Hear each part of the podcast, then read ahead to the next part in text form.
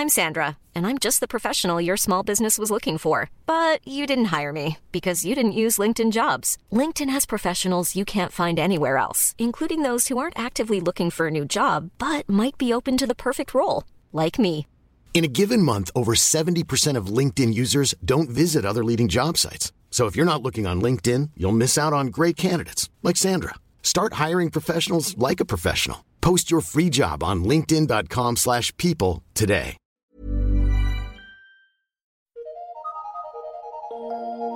Eu sou Mário Persona e essas são as respostas que eu dei aos que me perguntaram sobre a Bíblia.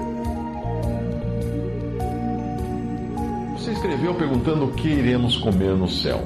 Bem, considerando que estaremos em um corpo ressuscitado e não mais sujeito à morte, o alimento como meio de subsistência não será mais necessário aos salvos.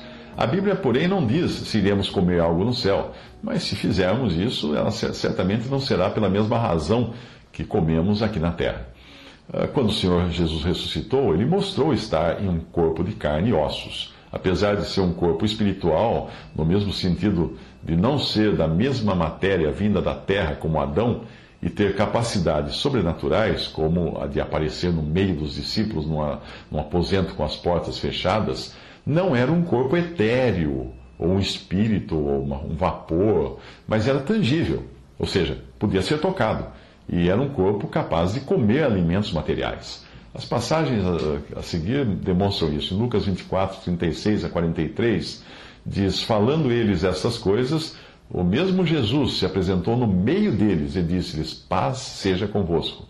E eles, espantados e atemorizados, pensavam que viam algum espírito. Ele lhes disse: Por que estáis perturbados? E por que sobem tais pensamentos aos vossos corações? Vede as minhas mãos e os meus pés, que sou eu mesmo. Apalpai-me e vede, pois um espírito não tem carne nem ossos, como vedes que eu tenho. E dizendo isto, mostrou-lhes as mãos e os pés. E não o crendo eles ainda por causa da alegria, e estando maravilhados, disse-lhes: Tendes aqui alguma coisa que comer? Então eles apresentaram-lhe parte de um peixe assado e um favo de mel, o que ele tomou e comeu diante deles. Em João 20, 26 a 27 diz: Oito dias depois estavam outra vez os seus discípulos dentro, e com eles Tomé. Chegou Jesus, estando as portas fechadas. E apresentou-se no meio e disse: Paz seja convosco. Depois disse a Tomé: Põe aqui o teu dedo, vê as minhas mãos, e chega a tua mão e põe-na no meu lado, não sejas incrédulo, mas crente. Durante a ceia com os discípulos, o Senhor anunciou que voltaria a beber vinho no reino. Em verdade vos digo que não beberei mais do fruto da vida até aquele dia em que o beber novo no reino de Deus. Marcos 14, 25.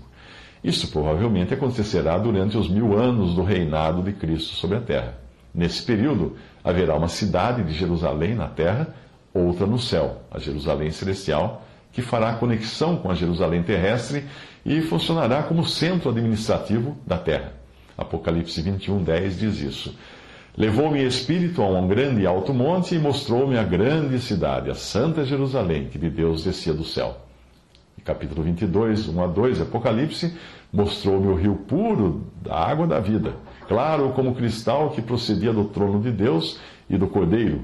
No meio da sua praça e de um e de outro lado do rio estava a árvore da vida, que produz doze frutos, dando seu fruto de mês em mês, e as folhas da árvore são para a saúde das nações. Essas passagens ainda não falam do estado eterno, pois vemos ali nações. Portanto, Jerusalém celestial é diferente da santa cidade, a nova Jerusalém, que de Deus descia do céu, adereçada como uma esposa ataviada para o seu marido, em Apocalipse 21, 2. Esta é a igreja, existirá para sempre nos novos céus e na nova terra, no estado eterno. Nós não sabemos muito desse período eterno, mesmo porque as nossas mentes criadas no tempo e no espaço e finitas não, não poderiam compreender. Na Jerusalém Celestial, que aparece no capítulo 22 de Apocalipse, e se refere ao período do milênio, nós vemos a árvore da vida, que produz doze frutos, mas não é dito que eles serão comidos, porém as suas folhas serão para a saúde das nações. O número 12 indica que esses frutos talvez sejam para Israel e as folhas para os gentios, nações na terra, eh, chamadas de nações, geralmente os gentios.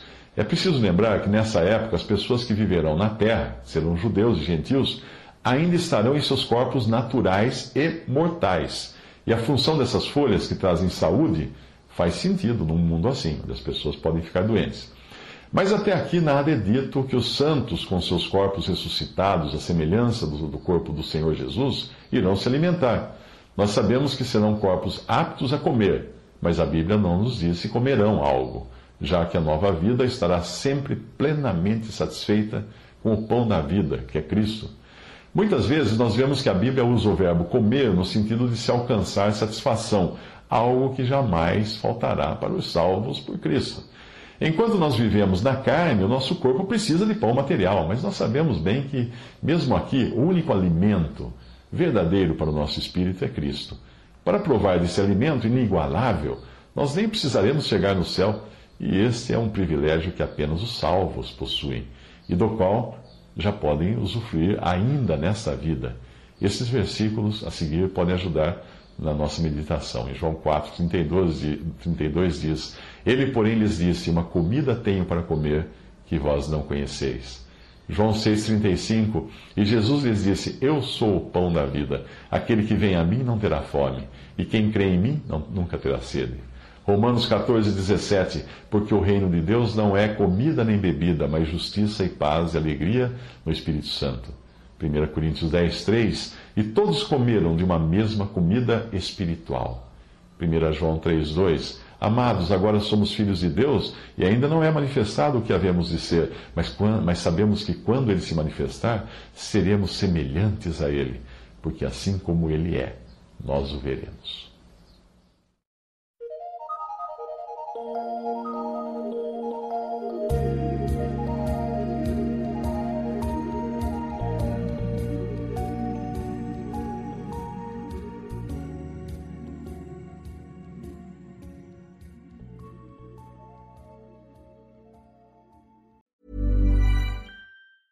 Mom deserves the best, and there's no better place to shop for Mother's Day than Whole Foods Market. They're your destination for unbeatable savings, from premium gifts to show-stopping flowers and irresistible desserts. Start by saving 33% with Prime on all body care and candles. Then get a 15-stem bunch of tulips for just $9.99 each with Prime. Round out Mom's menu with festive rosé, irresistible berry chantilly cake, and more special treats. Come celebrate Mother's Day at Whole Foods Market.